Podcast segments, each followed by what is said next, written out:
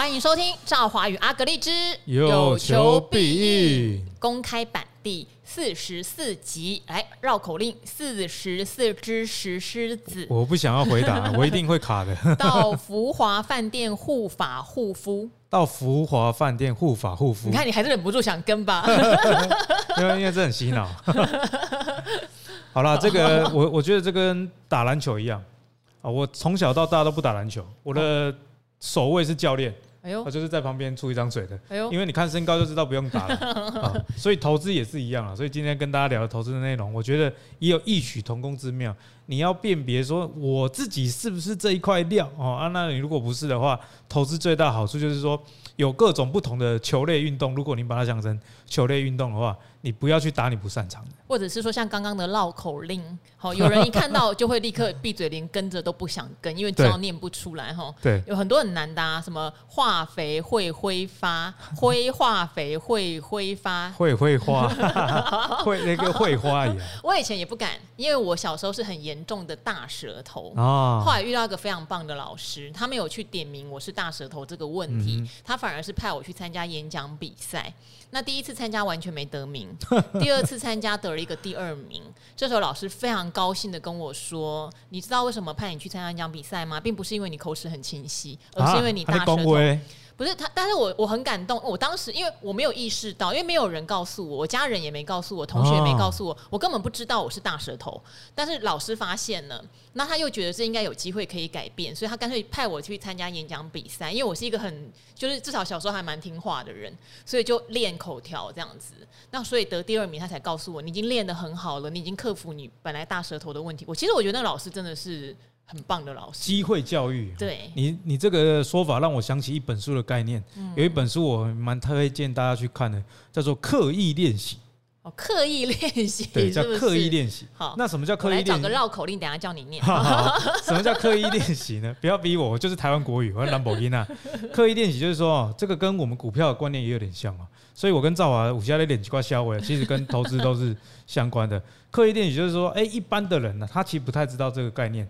比方说，他并不会针对他的弱项去做补强，他只会就是哎，每天努力努力努力，但是他没有针对他比较弱的那一块，或者是想要特别成长的那一块去啊练习的话，其实这个效率就不是很好。所以老师给你一个演讲比赛，这个算是刻意要。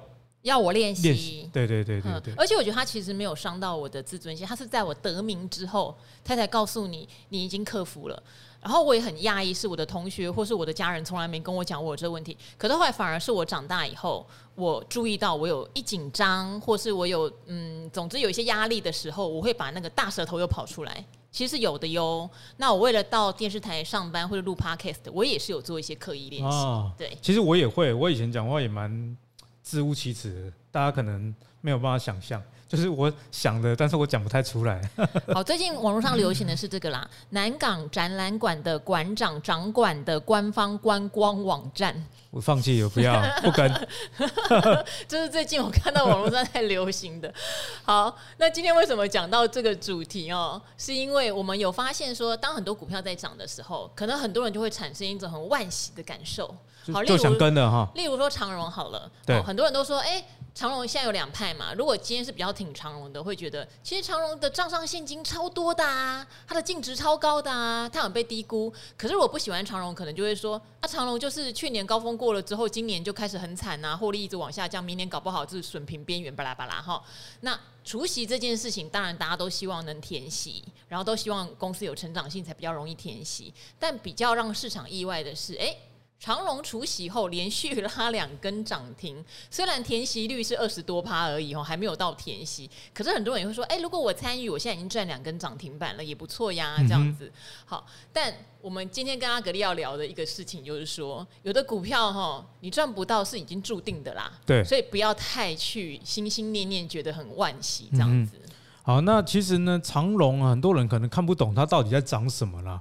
今天也算是一个机会教育。其实我这个不算马后炮，因为如果你是我的读者的话，有看过我 App 最近有一篇文章啊，在讲股票净值比，那也跟啊，我们的这个听众做免费的一个分享啊。哦，其实股价净值比这种东西哦，它是有它用的一个时间点啊。比方说你在买一档成长股的时候，正好我觉得股它这个股价净值比就不是到太重要了，因为你是在买它的成长性嘛。哦，那所谓的净值就是说，如果公司被清算的时候啊，它要倒闭的时候。它的资产减掉它的负债，大概是这样子的一个概念啊。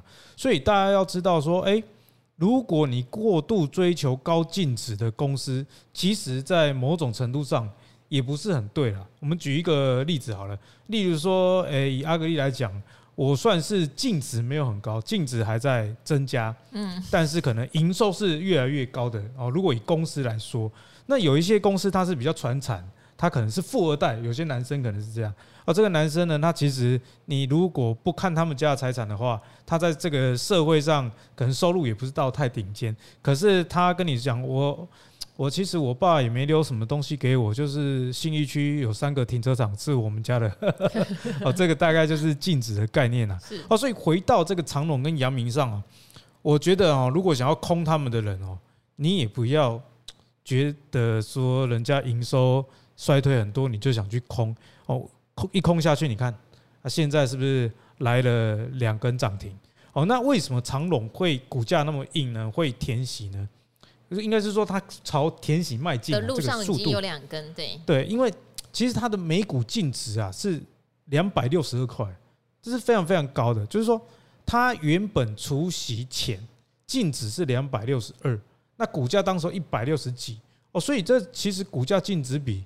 算是蛮低的哦，这个股价净值比大概只有零点六哦。那这个就是为什么我说你看股票你要懂很多东西，因为你只看人家的这个营收不好哦，就好像你看那个男生好像没有到赚很多钱，觉得他不值得拥有漂亮的女朋友，可是人家这个有三个信义区的停车场。哦，其实阳明啊跟万海也有异曲同工之妙啦，就是在他们除夕前呢，他们的股价净值比其实已经算蛮低的了。好，那所以我的结论是说，懂这些啊，你可以有很多呃不必要的事可以不要去做了啊。例如说，你想去空它，你看到人家股价净值比才零点几。哦，就算他亏钱啊，一年亏个 EPS 五块十块好了，可能他净值还两百多块，你是觉得说他的股价能跌到哪里？但是我也不是说鼓励大家买啊，而是让你知道说那拐点在哪里。哦，像杨明跟长龙来说，对我来说就是没有拐点的股票，所以我不会想要多，也不会想要空，因为多哦啊，它营收确实还有这个世界的啊货柜的运价也不在一个高点，已经回到大概疫情前了。但是你要去空，他们家又有三个这个停车场的土地呢，哦，他爸还有很多人脉，啊，所以像这种呢，就选择。去看别的类股，我觉得是比较好啦。对，我跟阿格力想法一样哦，因为台股一千多七百多档股票，你真的不可能每一档都想买。好，那所以我们也会看到一些标股错过啊。其实像 AI 概念，我也错过很多哈。对，之前我同学不停的叫我买那个伟创，然后我不停的说伟创七十几了呢，人家现在快一百块钱了。可是就算了，不然呢？对对对对对啊！我觉得这个股股票就跟我们。现实生活中也常常有这样的情况啊，有些朋友介绍你某一个工作或者是某一个外快，可是那个不符合你的价值观的话，我觉得钱没有赚到也没有关系啦。我在股市里面呢，你能复制你的价值观，持续的赚到钱，这个才是最重要的事情，而不是说哦某某某跟我说了什么，然后没赚到，你就觉得很沮丧。我觉得大可不必啊。好，这个是一个投资心态上的想法，然后那我现在看到阿格丽手上的绿水鬼在闪啊闪，对我的心态也不是很平衡、啊。录影的时候看到你一直在看我的手，我想说专心看我的眼睛，我在讲伺服器，我在讲 AI。今天阿格丽讲的一些事情，我都觉得怎么讲？你在讲散热，对，可是我觉得都在加温。说什么我跟你之间有一个导管把液体送过来，我愣了一下，你知道吗？其实我没有那个意思，我我是说真的。他讲，他说这样。液体倒过来我会散热，我说没有，我觉得你在加温。哦，那个叫开放式的水冷系统，可是赵华讲的是跟叫做人与人之间的连接。是，但是 我没有，我没有讲，我只是在那边体会到底为什么我们两个中间需要一个导管呢？那为什么液体送过来我是降温的呢？啊，不是，你只是拿水管在喷我。哎，怎么这样讲起来也怪怪的？泼水节啦，泰国泼水节啊。好，那今天呢，我们也延续的这个股票的主题哦。来跟大家聊聊特斯拉最近的状况了。因为特斯拉，大家听到这一集的时候，应该是美股还没开盘呢。嗯，哦，那特斯拉呢最新的交车数据已经出来喽。是的。哦，成绩是单季四十六点六万，打脸了所有分析师的预测。因为原本啊高标大概是在四十四万台左右，四十四万台左右。最后呢，缴出了四十六万台的，历史新高哦，历史新高哦，所以呢，这个股价我相信应该会有一定的支撑啊。坦白讲了，我是希望特斯拉有一点这个回撤哦，因为一直想要找时间上车，但是在应该说再上车了，因为大家知道我之前有一集免费版嘛，我跟大家讲说我大概买一百六、一百七，到现在股价两百五、两百六，我也还没卖。哦，那特斯拉为什么？股价最近这么强势呢？其实我们先讲，我们先讲这个新车销售好了啦。好，新车销售确实是卖的蛮好的哦，生产四十七点九万辆哦，卖了四十六万辆哦，所以库存车其实也没有到非常非常的多了哈。好，所以在这样的情况下呢，特斯拉其实它的车确实是有卖比较好的。在上一季的时候，产量跟交车量。之间的差距是一万八千台，嗯，哦，就是说啊，我多造车了一万八千台，可是这一季呢，只有一点三五万，哦，所以它的降价策略以及它的弹性调整啊，真的是让它的这个利润跟销量有一个完美比例。怎么讲呢？其实特斯拉卖车真的是非常非常有趣啦。像我的字幕组哦，因为它有正职啊，字幕是一个兼职。他在这个两个月前，我陪他买了一台特斯拉中古车 Model 三嗯，一百三十二万哦，二零二零年的这个 Long Range 版本长里程版。现在那台车，如果你在特斯拉的官网上买，至少要一百四十万，同样一台车哦。所以特斯拉不是只会降价，它也是会涨价的哦。那我们有问这个 Sales，因为 Sales 最近有打电话来，他要说特斯拉的中古车是根据当时候。中古车的现车的数量，嗯，去调整价格。如果它卖的很快，库存没有很多的时候，这个价格就会调升。所以特斯拉其实它每一次涨价、调价都是有意义的。所以呢，我这边只是要跟大家讲哈，你不要看到特斯拉降价的时候，你就觉得说它卖不好，那你也不要以为它涨价的时候就把它当成利多去解读了。你要比较中性的去看待这件事情。那比较好看待特斯拉的做法呢？我觉得啦，还是用比较大的格局来看啊，例如说最近的这个充电系统，越来越多公司加入特斯拉的阵营这件事情啊。哦，特斯拉的这个充电系统叫做 TPC，哦，TPC 呢现在改名了，叫做 NACS，就是北美充电系统。哦，哦，他给给他一个这样名称。是。那特斯拉把 TPC 改名叫做 NACS 北美。充电的这个规格，你大概就可以知道说它的野心是什么。那其实这个充电系统是非常有竞争力的，大家可能看不到，我画给赵华看了。，TBC 的大小大概就是说比你一个拳头还要小。那现在台湾用的或者是欧洲欧洲用的这个充电规格，我画画一画自己都笑了，好像在画什么？我发现你不是绘画天分很高不是不是不是非常非常低哦。大概另外一个系统叫 CCS 哦，这种呢叫做。组合式的这个充电系统大概是 TPC 接头的两倍这么大哦，所以如果你是使用特斯拉专专用的这个充电规格的人，你会觉得说非常的轻巧了哦。那世界上其实现在开始往特斯拉这个充电系统去倾斜的时候，你就要知道特斯拉现在刚刚开始而已。我不是说股价哦，不要我讲什么都给我流动流联动到股价，因为有时候基本面好，股价短期内可能会有涨多，会有回档。我讲的是说长期特斯拉营运多啊开细年哦，之前不是福特还有这个呃另外一家通用都加入特斯拉的这个充电的协议，所以特斯拉可以说是统一的北美市场了。你可以这样去讲，因为它本身就是市占率最高的电动车的厂商哦。那其他的车厂如果再使用这个充电系统的话，那其他的车厂不得不加入，我觉得这是显而易见的。你可以把它想象成是台湾的 Gogoro，把特斯拉想象成台湾 Gogoro 的商业模式。Gogoro 当初在台湾推这个电动机车换电站的时候，很多人也就是说啊，这个很蠢啊，加油就可以解决了，加油也没有很久啦。可是呢，后来大家发现，哎，原来这个商业模式诶诶通，之后就发生什么事？宏佳腾他也加入了哦，使用 Gogoro 的换电的系统这个联盟。雅马哈这个日本这么大的一个机车厂也加入。那我问你啊，现在 Gogoro 有因为这些车厂的加入，市占率掉很多，或者是被撼动吗？当然不会，因为整体市场在成长。对，没有错，这是第一点。第二点呢、啊，你可能一开始哦排斥新创品牌啊，你还是买雅马哈的这个换电的。可是呢，你常常去 Gogoro 换电换电，等到有一天你要换车的时候，哎，你可能又换 Gogoro 了，因为你已经习惯这套系统。嗯。哦，所以它也是一个打广告的方式啊。那你看哦，雅马哈这么大的车厂，可是它到了电动机车这一块，它是完全被 Gogoro 给碾压。所以我觉得特斯拉哦。当初我在想这家公司的时候，我记得我们从去年年底到今年讲很多都是特斯拉。我不断的论述，其实电动车的重点不在车子的本身，因为很多人都会去争论啊，特斯拉公差大啦，内装啊不够不够豪华啦等等啊。可是销量摆在眼前啊，它的 Model Y 是全世界销量第一的车，还赢过销量最好的油车哦。哦，你就可以知道说，哇，这个后续的爆发力。源源不绝啊！那特斯拉为什么会那么强？我为什么说刚刚开始呢？因为最近啊，我有帮大家更新哦。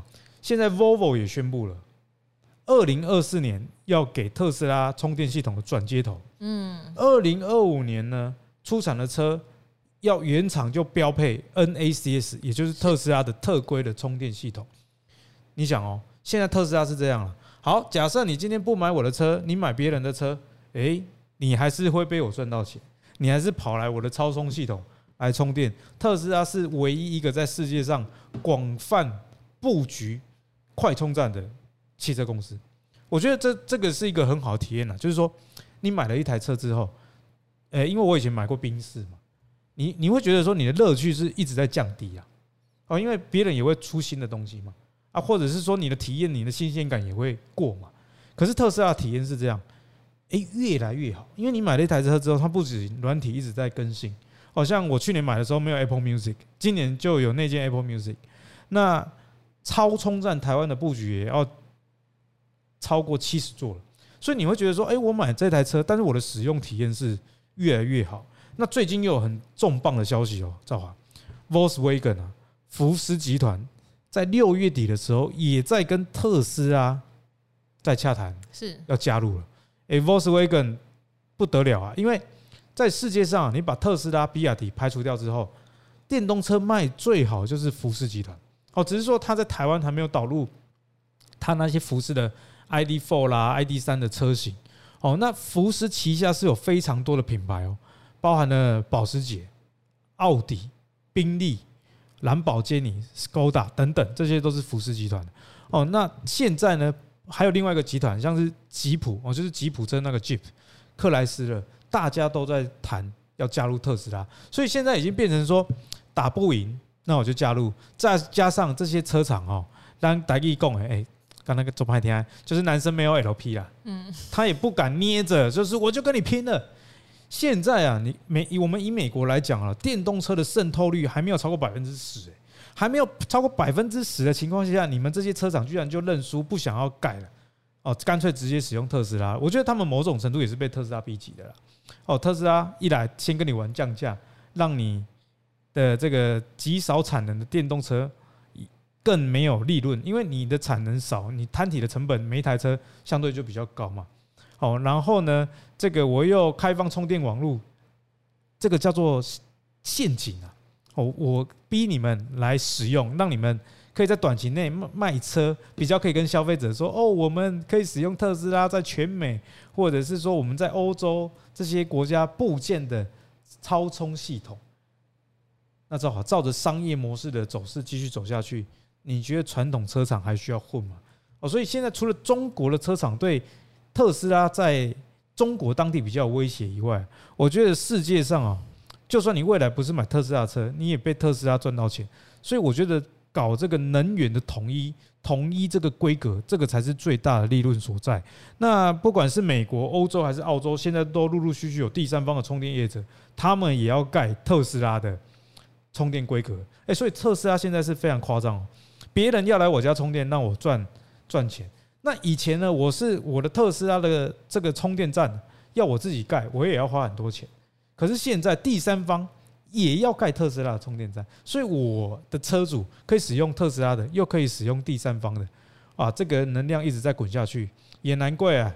我今天看到一个新闻，宾士他在美国据传啊要停止销售他的 EQ 车系，EQ 车系不是说这个那种 EQ 哈，不是轻商哈，是它的电动车系列，因为卖不太掉。好，那我再给大家一个最后我的观点哦，基本面我为什么说刚刚开始？我刚刚说全美的这个电动车渗透率不到十趴，大概八 percent 而已。那赵华，未来会不会到八十 percent？一定会的嘛，时间的问题而已。所以你看到这个市场至少还有十倍这么大哦。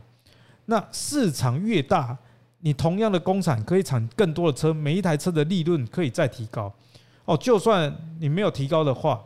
你也靠着这个充电网络，或者是说后续卖软体的服务，来把对手打挂。像在美国，我觉得在美国市场卖电动车最后决胜的关键，除了超充网络以外，因为美国地大物博嘛。你台湾我觉得超充网络还好，因为现在电动车像 Model S，最近我看有 YouTuber 实测环岛一圈跑完八百四十几公里都没有充过电。可是在美国，你州跟州之间的移动，你说要不充电是不可能。所以这也是为什么在北美。这些大车厂先投降的一个原因，就是啊，你如果没有加入，你的车没有地方可以充电，第三方业者也还没盖那么多，拜登的基础建设刚开始，你如果不现在加入的话，你等于可能五年内大家都只买特斯拉的车，可是你加入，你又被被迫变成好像加入他的这个老鼠会。最后还有一点啊，美国卖车特斯拉最后我觉得会压倒性的胜利，为什么呢？因为美国地大物博嘛。我刚刚说州到州之间开车，哎，不是我们台北开到屏东返乡探亲，有时候最久六七个小时，美国可能开个几天都有可能。所以自动驾驶特斯拉在美国的这个最新版本又要推出了，哦，我觉得这会是压垮传统车厂呃骆驼的最后一根稻草。所以特斯拉相关的概念股呢，其实在我们之前讲很多，大家还是可以持续留意。好，当然这个电动车的渗透率会一直提升，这个毋庸置疑哈。但是我觉得这边想要补充一点，就是规格这件事情，大家知道很重要吗？哈，因为我以前跑 IC 设计的时候，有很多 IC 设计公司，它围绕着什么样的规格？就是 USB 哈，一点零、二点零、三点零，现在不是高速传输要继续下去吗？大家知道 USB 也是一个规格哦。当初呢是由七家电脑公司就决定联盟起来，哦，他们都说叉叉拔拔。嘛哈，你要在这个电脑上面叉叉八八，你这个接头要什么规格？那每一家都希望你用我的规格啊。最后有七家公司就觉得没关系，我们共同制定一个规格，就是 USB 这样的一个规格哈。有什么康柏啊、IBM 啊、Intel、Microsoft、NEC 啊哈这些大公司集合起来。那当时不是这些大公司有没有人想发展新的规格？当然有啊哈。谁希望每个电脑上面都一定要放 USB 哈？可是后来就不寡不敌众嘛，就是等于说这个这个集团太。大了，USB 太多人在用了，所以变成全部的人都只好统一跟这个规格靠拢。那特斯拉就厉害喽，他现在是一夫当关，还不是像当年是七家电脑公司集合在一起，他一夫当关，因为他是最早在电动车上面数量取得优势的，在制造成本上取得优势的，导致后面来的人开始跟他靠拢。其实这种规格的形成就会跟当初 USB 一样，你以后大部分叉叉拔充电可能就是要用到特斯拉的规格，那他就赚权利金喽，或是。去赚一些其他的费用，这样子，所以我要强调的是，规格这件事情真的很重要，而且规格一旦形成，后进者你想要再推一个新的，说实话，全世界只看到谁？只看到苹果走自己的路有成功啊，其他的都没有。所以这个东西在特斯拉的优势上面是不要轻忽的。对，那在这边呢，我也讲一下规格，一个比较算是趣趣事啦，是去世可以代表说风趣的一件事情，也可以代表说挂掉。挂掉是不是？其实啊，一点挑也，就是说，你如果想要知道未来世界会流行什么规格的话，对，赵娃，你这个一定没听过，这我独家的观察。台湾做什么，反着做，那个就是世界规格。为什么？台湾呃，记记不记得以前 Y Max？Y Max 也是过渡型产品而已。对对对，那那时候台湾重要 Y Max，很多厂商加入嘛，对不对？对。那跟我今天要讲的有什么关系？没有关心电动车的人可能不知道，在几年前啊，台湾当时候电动车几乎只有特斯拉的时候，那时候台湾的特斯拉在台湾有一万三千多台。嗯，你如果以电动车市占率来说，这个是高达九十二 percent。是。那我们政府做了一件超屌的事情，找了好几十家业者共同制定台湾的充电慢充规格，要使用欧洲的这个 CCS One。嗯，好。然后呢，特斯拉在台湾。本来用 TPC 的，现在都改用这个 CCS Two 了哦，因为也是 CCS 联盟的啦。那现在世界上正在统一这件事情，那我们国内呢，政府又反着做。现在是这个公用停车场要设定两 percent 的停车位是啊充电车的专用的位置，那他们用的都是 CCS 的规格，你有没有觉得很蠢？哦，所以呢，台湾政府真的是厉害，只能说厉害。好，那是因为哈，我觉得这也要回到市场，就内需市场的问题啦。台湾制定规格真的比较难成功。说到这个制定规格，其实像中国大陆，对不对？他们的无线网络也有他们自己的规格，或是例如说，在中国大陆，你可能不太能用 Google 地图，你要用他们的百度地图之类的。那因为他们的内需市场够大，人口够多，所以发展自有规格是比较有机会。但台湾的话，我从做采访到现在那么长的时间，还是西瓜靠大边啦。对对，对。好，那通常是靠美国规格比较比较容易成功啦。那因为台湾无奈没办法，台湾的这些车厂可能或者是相关的公司联合起来，反正跟特斯拉不一样，我们才有机会赚到钱。所以呢，啊，这个算是题外话了，让大家感受一下台湾，也，算是蛮准的，一下子 1Max 爆炸哦。那过了十年之后，又有这个充电。站的规格选错边哦，所以这个真的是啊晕倒了。好，那今天这集大概就到这里哈，因为时间的关系。不过如果有订阅 VIP 的朋友，阿格力在 VIP 也会讲车用的概念股哦，就是之前你从来没有听我讲过的。因为为什么要持续跟大家讲汽车这个主题？原因是在于，照我个人的观点啊，我觉得今年是汽车类股下半年哈还有机会，但是明年可能就没有。哦，因为一来啦，明年这些个股可能对照今年都是基期比较高了。哦，因为二零二零跟二零二一以及二零二二都是比较缺车的状况。哦，所以今年陆陆续续交车，所以你可以看到非常的多的公司，包含我们之前讲的三阳二二零六，跟大家补充一下，再次验证，六月卖了两千零八十二台现代的汽车，去年同期卖九百三十二台，年增一百二十三 percent。哦，所以呢，汽车销售确实是非常好。但是呢，你要想哦，这个汽车类股的投资其实是比较属于今年的时机才。坦白来讲是这样，好像今年前五月啊，世界的汽车销售量是三千四百一十六万，哦，这个年增九 percent 啊，哦，那这是供货顺的情况之下，那明年呢，其实供货会更顺了。那今年该交的单如果都交了，我觉得说，哎，明年可能是比较聚焦在电动车了，传统的油车可能会有被电动车。抢食市场这样子的一个问题，好，所以呢，在我们的这个 VIP 版也要继续跟大家来聊啊。那电动车相关的，以及在目前传统车厂今年还有哪些公司是还没有被发现，而且本一比只有十几倍。好，那这个就在我们的 VIP 哈。虽然大家会想说，哈，就下半年，哎、欸，不要忘记，今年一月到六月已经发生超多事了哈。那接下来七月到十二月是一个还是蛮长的一个时段哦。如果不想错过知道这些产业分析、个股分析的话，记得把我们的 VIP 订阅起来喽。那我们今天的公开版就先到这里了，跟我们的好朋友们说拜拜喽。VIP 见，拜拜。